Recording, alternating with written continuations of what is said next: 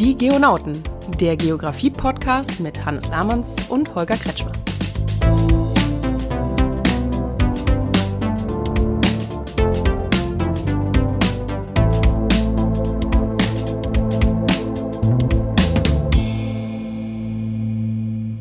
Hallo Anne Seset. Ja, am besten Jod, ne? Und selbst? Och, wie immer, ich kann nicht besser klagen, obwohl ich habe so ein leichtes Kratzen im Hals. Ja, auch zu wild Karneval gefeiert hier. Ach, was heißt schon wild, ne? So als Westfale musste ich mich ja an den Karneval in Köln gewöhnen. Aber meinem Naturell als Party-Animal folgend äh, ging das natürlich ganz schnell. Also als Party-Animal habe ich dich bisher noch nicht so wahrgenommen. Äh, das äh, liegt daran, dass der Westfale total abgeht, aber mehr so nach innen. Also kann man es natürlich auch sagen, ja. Ja, ja, klar, der Rheinländer, das ist, äh, der ist da ganz anders. Weltoffen, mit allem liebfreund und total tolerant.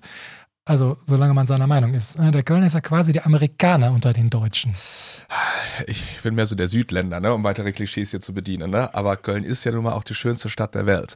Aber äh, was hast du denn so gemacht an Karneval als Westfale? Ja, das, was man so macht, ne? Kneipe, Zug, bisschen Sitzung und selbst. Ja, eigentlich ähnlich, ne? Also ähm, so von Donnerstag bis Rosenmontagabends, also Nubbelverbrennung habe ich nicht mehr geschafft. Dann war es auch gut. Ja, das äh, kann ich verstehen. Und der Kostüm? Ähm, ich war als äh, Rabe verkleidet ähm, und dann am Sonntag habe ich nochmal als Kostüm recycelt. Da war ich Vincent van Gogh und wurde auch mal wieder als Ah, Picasso äh, wiedererkannt. Banausen. ja.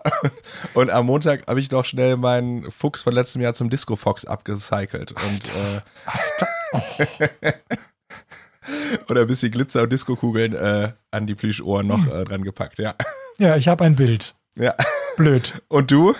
Äh, ja, eher klassisch, ne? Also äh, Donnerstag Ritter, Freitag Zirkusdirektor und dann was äh, Straßenkarnevalstaugliches, äh, damit man auf dem Zug gesehen wird für die ganzen Kamelle und so. Ja, also doch hier ein Profi-Party-Animal drin, Kostüme, draußen Kostüm. Das klingt doch richtig gut. Ja gut, ich bin jetzt seit 30 Jahren in Köln, ne? da bleibt das nicht aus, dass man irgendwie nur in den Keller gehen braucht und dann diverse Kostüme äh, am Start hat. Aber ich muss gestehen, äh, so ein bisschen verhagelt mir ja die Feierlaune immer hier, wenn ich sehe, was so rund um das Institut da äh, veranstaltet wird. Äh, also da an Sicherheitsmaßnahmen meine ich jetzt. Wir sind ja nur einen Steinwurf vom Quartier Lateng, also der Zülpicher Straße, dem Studentenviertel entfernt. Und äh, das ist ja einer der Feier-Hotspots. Ja, das stimmt. Ich meine, dieses Jahr durch den vielen Regen am Donnerstag war, glaube ich, nicht ganz so viel los, aber im Prinzip ne, der ganze innere Grüngürtel zwischen Luxemburger Straße und Zülpicher Straße und ich glaube sogar noch weiter bis zum Aachener Weiher, wer sich in Köln auskennt, ist ähm, so ein riesiger Grüngürtel, der ist komplett mit Gummimatten und Folie seit mehreren Jahren ausgelegt, dass die Feierwütigen quasi nicht knietief im Matsch stehen. Es ist ja nicht Glastonbury Festival oder so. Und dass man dann ab der Fastenzeit auch wieder annähernd einen Grüngürtel, einen Park erkennen kann, statt nur braunen Sumpf. Und es ist natürlich halt Sicherheitskonzept auch, ne, wie du sagst, so dass keine Scherben, Kronkorken da sind und die, ich weiß nicht wie viel, 100.000 Menschen, die teilweise erwarten, irgendwie auch gelenkt werden können. Äh, jemand von der Stadt hat mal gesagt, dass man sich da nie ganz sicher sein kann mit den Scherben. Eigentlich müssten sie äh, sowohl nach dem 11.11. .11. als auch nach Weiberfast nach 10 Zentimeter des Bodens abtragen, um da wirklich alle Reste zu beseitigen. Aber irgendwie scheint das keine praktikable Lösung zu sein, die man jährlich anwendet. Nee, vermutlich nicht. Und das alles, äh, obwohl es eingezäunt ist, einschließlich äh, unserer Institutsgebäude, ne?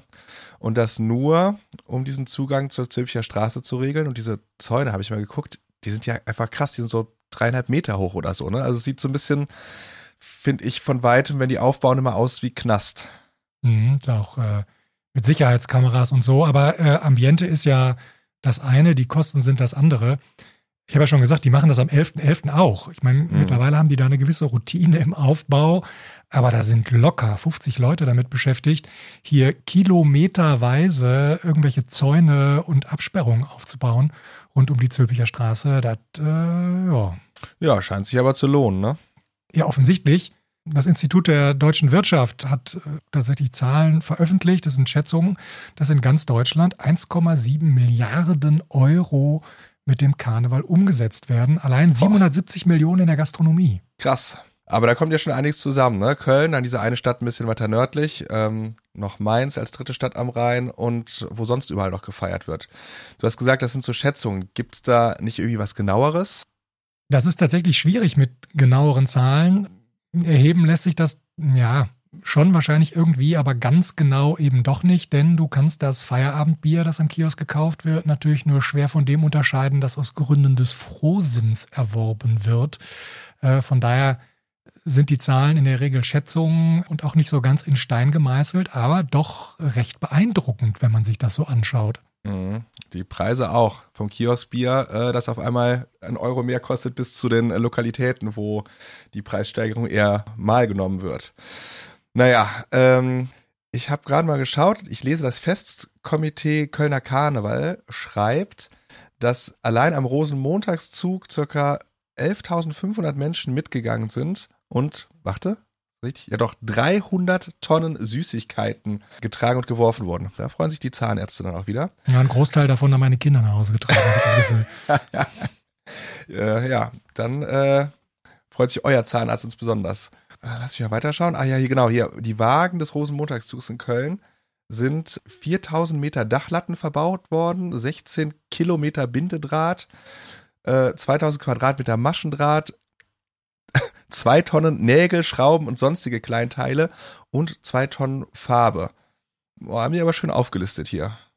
Mhm. Da lässt sich allerdings auch schon wieder an der Verlässlichkeit der Zahlen zweifeln. 11 Wegen Festkomitee? Ja, 11.500. Ich habe gehört, in Düsseldorf waren es 11.300. Wo? Also ja, richtig, du hast den Rinnen und Kölner müssen das natürlich übertrumpfen. Deswegen sind es circa 11.500. Die Auflistung darunter ist aber total genau, denn das sind äh, 3.790 Helfer gewesen zum Beispiel. Ja, krass. Also das waren übrigens alles Männer. Hm, wie meinst du das jetzt?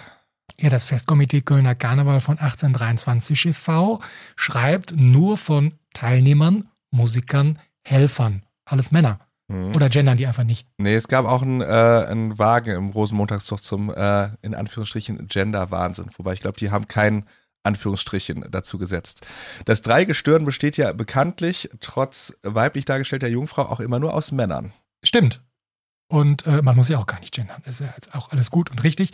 Für alle da draußen, die sich allerdings fragen, was ist eigentlich das Festkomitee, für die sollten wir vielleicht doch noch ein paar klärende Worte machen. Ja, bitte, Holger, du als Westfale hast den nötigen äh, emotionalen Abstand, das uns auch neutral mal zu schildern hier. Also, äh, man kann sich das Festkomitee so ein bisschen wie ein Dachverband vorstellen, äh, der Kölner Karnevalsvereine. Das heißt, äh, die organisieren quasi den Kölner Karneval. Hm, okay, also würde ich das jetzt auf ein, sag ich mal, seriöses Unternehmen äh, übertragen, dann wären die Mitglieder ähm, des Festkomitees so gesehen der Vorstand, bzw. Vorstandsvorsitzende. Das, das könnte man machen, wenn man das jetzt äh, rein kommerziell betrachtet, aber äh, die zehn Männer und zwei Frauen. Ne? Hey, immerhin, ja, ja. Also eine Vorstandsquote von DAX-Unternehmen noch nicht erreicht, aber immerhin, es geht voran. Ähm, und das bei dem Umsatz hier von 1,7 Milliarden. Ja. ja, jo, das ist ja in ganz Deutschland. Also die Kölner, also das äh, schreiben sie sich jetzt hoffentlich nicht alles gut, aber na gut, äh, die organisieren auf jeden Fall den Rosenmontagszug, vermarkten den Karneval, äh, sorgen dafür, dass es beim Brauchtum auch in den Karnevalsverbänden dann mit Zucht und Ordnung abgeht und dass das alles schön wohl organisiert ist. Formal ist das Ganze äh, wie in Deutschland üblich, aber dann doch irgendwie ein eingetragener Verein. Also auch das Festkomitee mit großem Umsatz ist äh, ein eingetragener Verein. Das klingt jetzt für mich so ein bisschen wie so, und das sage ich als Kölner, äh, wie so FIFA oder hier Internationales Olympisches Komitee oder so. Mhm, allerdings nach, nicht nach Schweizer Steuerrecht, sondern nach deutschem. Aber äh, immerhin, ja, man könnte fast sagen, das Festkomitee ist das Kölsche IOC. Ja, ich tue mich da auch immer schwer mit. Das ist alles sehr formalistisch, finde ich. Äh, natürlich, es gibt im Vorstand sogar jemanden, der ist zuständig für, ich zitiere, Protokoll Dreigestirn. Äh, da scheint mir jetzt als Laien der Auftritt des Dreigestirns so protokollarisch wie der Besuch des Königs von England. Ähm, gut, das hat auch keiner gesagt, dass Frohsinn was mit Spaß zu tun hat. ja, es scheint so, dass die Brauchtumspflege extrem wichtig ist und das Festkomitee sich ja auch da wirklich intensiv drum kümmert. Ne? Wenn ich sehe, was, das für, was da für ein Aufwand betrieben wird, dann frage ich mich schon, wie der Präsident des Festkomitees noch äh, Menschen unter die Erde bringt. Weil das Äh, ist doch der, äh, äh, wie heißt er hier, Kuckelkorn, richtig? Äh, ja, aber äh, bloß weil das jetzt das Festkomitee mit dem IOC verglichen wurde, müssen die ja nicht gleich mafiöse Strukturen und Methoden haben. Nee, nee, äh, sorry. Für die Uneingeweihten, der Vorsitzende des Festkomitees ist von Hauptberuf Bestatter. Ja, da wären wir wieder am Spaß, ne? Gut. Ja, aber du hast schon recht. Also Karneval ist äh, wirklich ein, ein Wirtschaftsfaktor geworden, um mal hier wieder die, die Wirtschaftsgeografie reinzubringen. 300 Tonnen Süßkram ist auch eine stolze Menge, die am Rosenmontagszug geworfen wurden in Köln. Und es gibt ja noch x weitere Züge. Und die müsste ja auch irgendwie produziert werden. Und 770 Millionen Euro Umsatz in der Gastronomie, das ist halt auch schon ein Wochenende, das lohnt sich hier für die Kneipen. Also alles ökonomische Themen. Gibt es denn jetzt aber auch was mal Geografie als Raumwissenschaft, was wir neben diesen wirtschaftsgeografischen Aspekten vielleicht hier erörtern könnten, einen geografischen Bezug zum Karneval. Selbstverständlich. Das Thema ist voll mit Geografie, sonst hätten wir das ja hier gar nicht aufgebracht. Ja, stimmt. Also für alle, die sich fragen, was das Thema unserer heutigen Folge ist, äh, wir bleiben beim Karneval. Okay, ich dachte, wir fangen gleich an, ja. Ja. Dann äh, gib doch mal ein Beispiel bitte hier. Ja, man kann natürlich irgendwie schon mit der Regionalität anfangen, ne, wenn ich mir den Karneval anschaue, wie er gefeiert wird, wo er gefeiert wird äh, und auch wie er benannt wird. Ne? Karneval, Fastnacht, Fastnet, Fasching, Fastenabend, Fastelovend, Fastelehr. Also alles Bezeichnungen für ein und dasselbe, aber in unterschiedlichen Regionen. Ja, es klingt schon, finde ich, so sehr äh, länderkundlich, muss ich sagen. Ja, gut, äh, so ist das mit den fremden Riten und Gebräuchen. Aber selbst wenn wir uns nur mal Köln anschauen, dann verändert der Karneval komplett das Stadtbild und auch gewisse Strukturen in der Stadt. Ja klar, ich meine, ne, wenn du jetzt an Karneval rausgehst oder auch schon die Wochen vor Karneval, die ersten kostümierten Leute, ich finde das mal total witzig und stell mir vor, wie das wirkt für Leute, die nicht von hier sind, wenn man so sonntags nachmittags durch die Stadt geht und auf einmal sind da Leute in hier Funkenuniformen oder sowas. Das ist irgendwie, oder du siehst einfach so eine, eine Gruppe Flamingos äh, an einem random Freitagabend im Januar oder sowas. Das ist schon irgendwie witzig, finde ich. Äh, ja, ja, die Kostüme sind das eine. Ne? Da haben wir quasi ja auch einen sichtbaren Ausdruck des Karnevals und das eben nicht nur an den fünf tollen Tagen. Aber der Karneval hat natürlich auch eine ganz besondere Raumwirkung, also wirklich eine räumliche Wirkung. Es gibt äh, in Köln mindestens 15 äh, Züge, die noch, also Rosenmontagszüge oder Karnevalsumzüge, muss man sagen, die sind ja nicht alle Rosenmontag, die neben diesem großen Rosenmontagszug noch stattfinden, also in den Fädeln. Mhm. Der Zug ist siebeneinhalb Kilometer lang. Äh, auch das ist schon eine ordentliche Strecke durch die Stadt. Und irgendwo und irgendwie ist aufgrund dieser Züge doch immer irgendwas gesperrt, was sich ja dann tatsächlich auch auf die Mobilität auswirkt. Also es kann durchkommen mit Auto, Bus, Bahn, Rad und so. Ja, ja, ne? Plus äh, der Alkohol wirkt sich ja auch auf die Mobilität aus, ne? Bei manchem schon, ja. Ja. Und es sind ja nicht nur die Umzüge, ne? Ich meine, äh, an Weiberfastnacht, äh, da sind ja eher relativ wenig äh, Karnevalszüge, aber das ÖPNV-Netz bricht ja auch immer zusammen. Ich meine, alleine dadurch, dass hier rund um die Zülpicher Straße auch die Haltestellen gesperrt sind, die KVB-Linien fahren nicht durch und es macht halt echt auch keinen Spaß, wenn man mal nicht Karneval feiert und es in einer Bahn mit, die vollkommen überfüllt mit Karnevalisten ist, ne? Ja, wer einmal zu Fuß aus der Südstadt nach Hürth laufen musste, der weiß, was gemeint ist. Ähm, aber das ist ja nur der Straßenkarneval. Ne? Gibt es ja noch den Kneipenkarneval und äh, auch da gibt es räumliche Aspekte. Die Zülpicher Straße haben wir schon besprochen, ist so ein Hotspot. Es gibt aber auch noch weitere Orte, wo sich die feierwütigen Menschen clustern, könnte man das vielleicht sogar nennen. Mhm.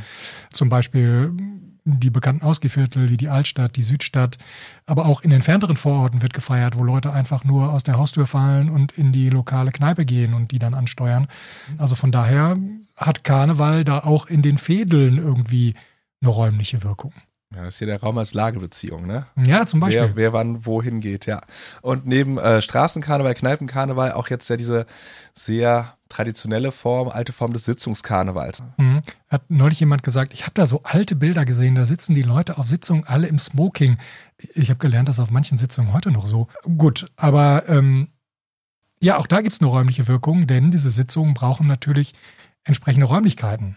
Ja, auch eine gewisse Mindestgröße, ne? Ich meine, gibt jetzt ja nicht so viele Festsäle, wo Karnevalssitzungen sind. Oder halt vielleicht auf dem Dorf dann Festzelte, ne? Oder in den Mehrzweckturnhallen oder Genau, also so im Umland, aber hier in Köln gibt es äh, tatsächlich, ja, ich weiß nicht, ob es eine Handvoll sind, aber der Gürzenich, Satori-Seele, die Flora, ein paar Hotels, äh, in denen sowas regelmäßig stattfindet. Und äh, die sind tatsächlich kontinuierlich gebucht, diese Räumlichkeiten von, ich sag mal, Anfang Januar bis zum Ende der Session, bis Aschermittwoch, mit irgendwelchen Karnevalsveranstaltungen. Und da ist natürlich eine gewisse wirtschaftliche, aber eben auch räumliche Verortung zu sehen. Ich meine, alleine lachende Köln Arena, ne? Ich glaube, das waren zehn Abende dieses Jahr, 12.000 Leute und mhm. zwischendurch, äh, also 120.000 Menschen, die da durch diese sechs, sieben Stunden Veranstaltung sich äh, gefeiert haben. Äh, ich war dabei, aber dadurch, dass ja noch gleichzeitig Handball-WM war und irgendwelche Eishockeyspiele, haben die x-fach auch die, die Halle immer umbauen müssen. Also ja, ich glaube, das ist, äh, das ist schon krass, was da alles gemacht wird. Holger, ich bin voll fasziniert, wie du als Westfale so zu einem Karnevalsversteher und ich, ich, ich merke auch deine Zuneigung zum Karneval, wie das äh, dich doch jetzt hier äh, geprägt hat, Köln. Mhm. Ja, ich bin der totale Karnevalsversteher seit Kretschmar 2016. Echt? Hast du was publiziert zu Karneval? Jetzt mhm. doch wieder hier die wissenschaftliche Perspektive. Na, leider nicht. also ich, ich habe es nicht mal versucht, aber ich habe 2016 eine fachmethodische Veranstaltung hier gemacht unter dem Titel Der rheinische Frohsinn, ja, so als zugezogener. Und äh, da haben Studierende tatsächlich den Karneval untersucht. Ja. Boah, ich, ich muss das auch mal machen in so einem GIS-Praxiskurs. Am 11.11. .11. sind wir mit dem GPS-Gerät äh, hier durch den Grüngürtel gelaufen. Das war jetzt noch nicht ganz so krass, wie das heute ist, aber es hat einfach überhaupt keinen Spaß gemacht. Äh, als was seid ihr denn verkleidet? Ja, also. Ja, gut, aber bei mir war ja wenigstens Karneval Inhalt. Ja. Ich meine, teilnehmende Beobachtung ist dann jetzt auch nicht unbedingt so das, was man braucht. aber äh, nee, die Idee war schon, tatsächlich zu gucken, wo findet denn eigentlich Karneval statt? Welche unterschiedlichen Formen gibt es im Karneval? Genau.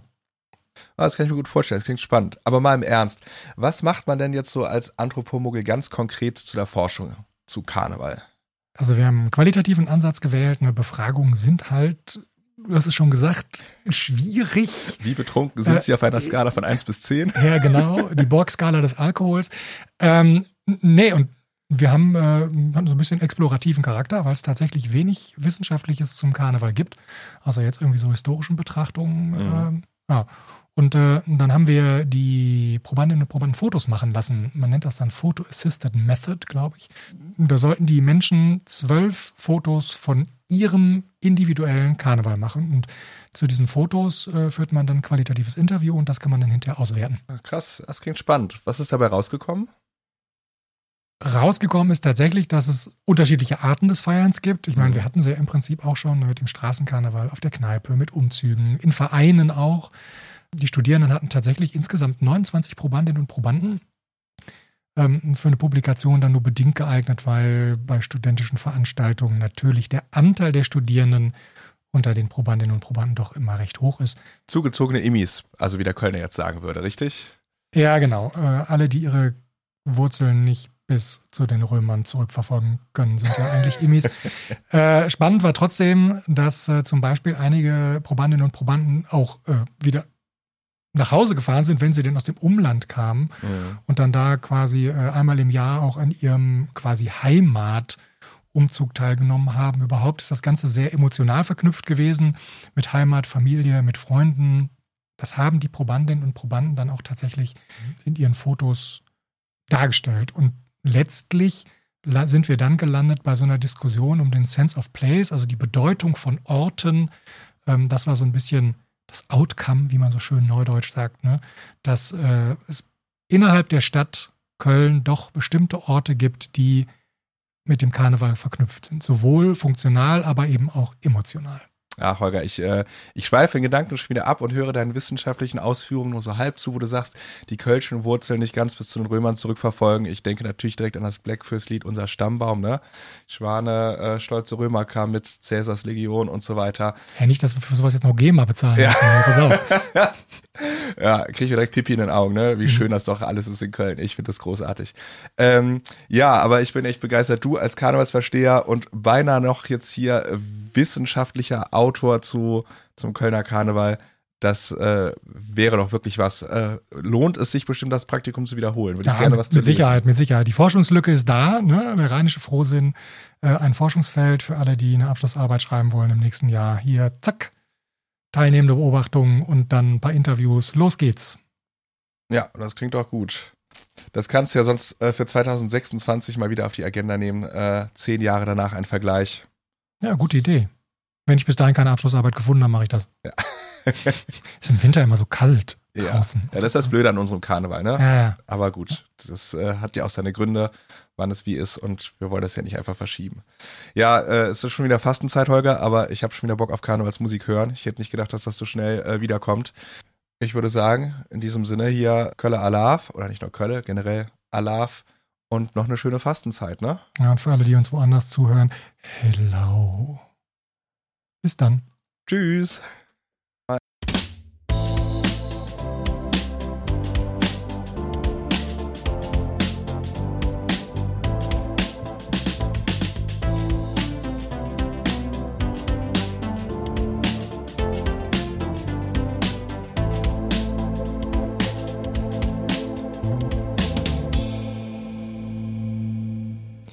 So, heute entlassen wir euch aber natürlich nicht ohne Klugscheißerwissen.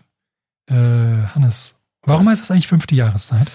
Ja, ähm, gute Frage. Also, das ist die, ich sag mal, die weitere Jahreszeit, in der die Regeln der anderen vier Jahreszeiten außer Kraft gesetzt werden. Und wann die stattfindet, ist natürlich variabel.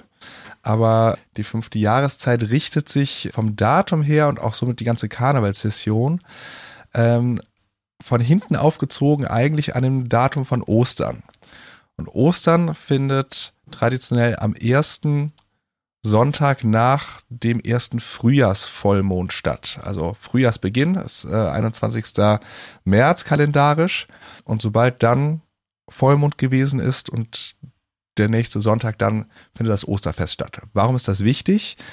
Die fünfte Jahreszeit, der Karneval, findet vor der Fastenzeit statt. Die Fastenzeit sind 40 Tage Fastenzeit, Sonntage ausgenommen, also nochmal plus die entsprechenden Sonntage dazu, also sechseinhalb Wochen vor Ostern beginnt die Fastenzeit. Und davor haben wir hier in Köln die tollen Tage, die fünfte Jahreszeit, die so gesehen das Hochfest eigentlich von äh, Weiberfastnacht, wo früher traditionell die Frauen das Ruder übernommen haben, also auch den Männern, den Chefs die Krawatte abgeschnitten haben. Uiuiui. Ja, ja, also ihr richtiges Zeichen äh, gegen das Patriarchat. Da beginnt Karneval und geht dann bis zum Veilchendienstag, also bis zum Beginn von Aschermittwoch. Dann äh, frage ich mich jetzt auch noch, wo eigentlich der Begriff der Weiberfastnacht herkommt. Ja, Fastnacht, Fasenacht kommt von, von Feiern natürlich, hat auch heidnische Ursprünge. Selbstverständlich. Also, ähm, Selbstverständlich. Heidnisch klingt jetzt auch schon wieder so abwertend, aber froher christliche Ursprünge, ne? Das sind Frühjahrsfeste, der Winter wird ausgetrieben. Und das Weiberfastnacht hat wahrscheinlich seinen Ursprung natürlich in der schönsten Stadt der Welt, Köln, Natürlich. als interessanterweise, man geht davon aus, im 1729 äh, Nonnen des St. Mauritius-Klosters am ersten Karnevalstag begannen, sich als Männer zu verkleiden oder in weltliche Kleidung zu, zu, zu kleiden, also jetzt keine Ordenstracht anzuziehen.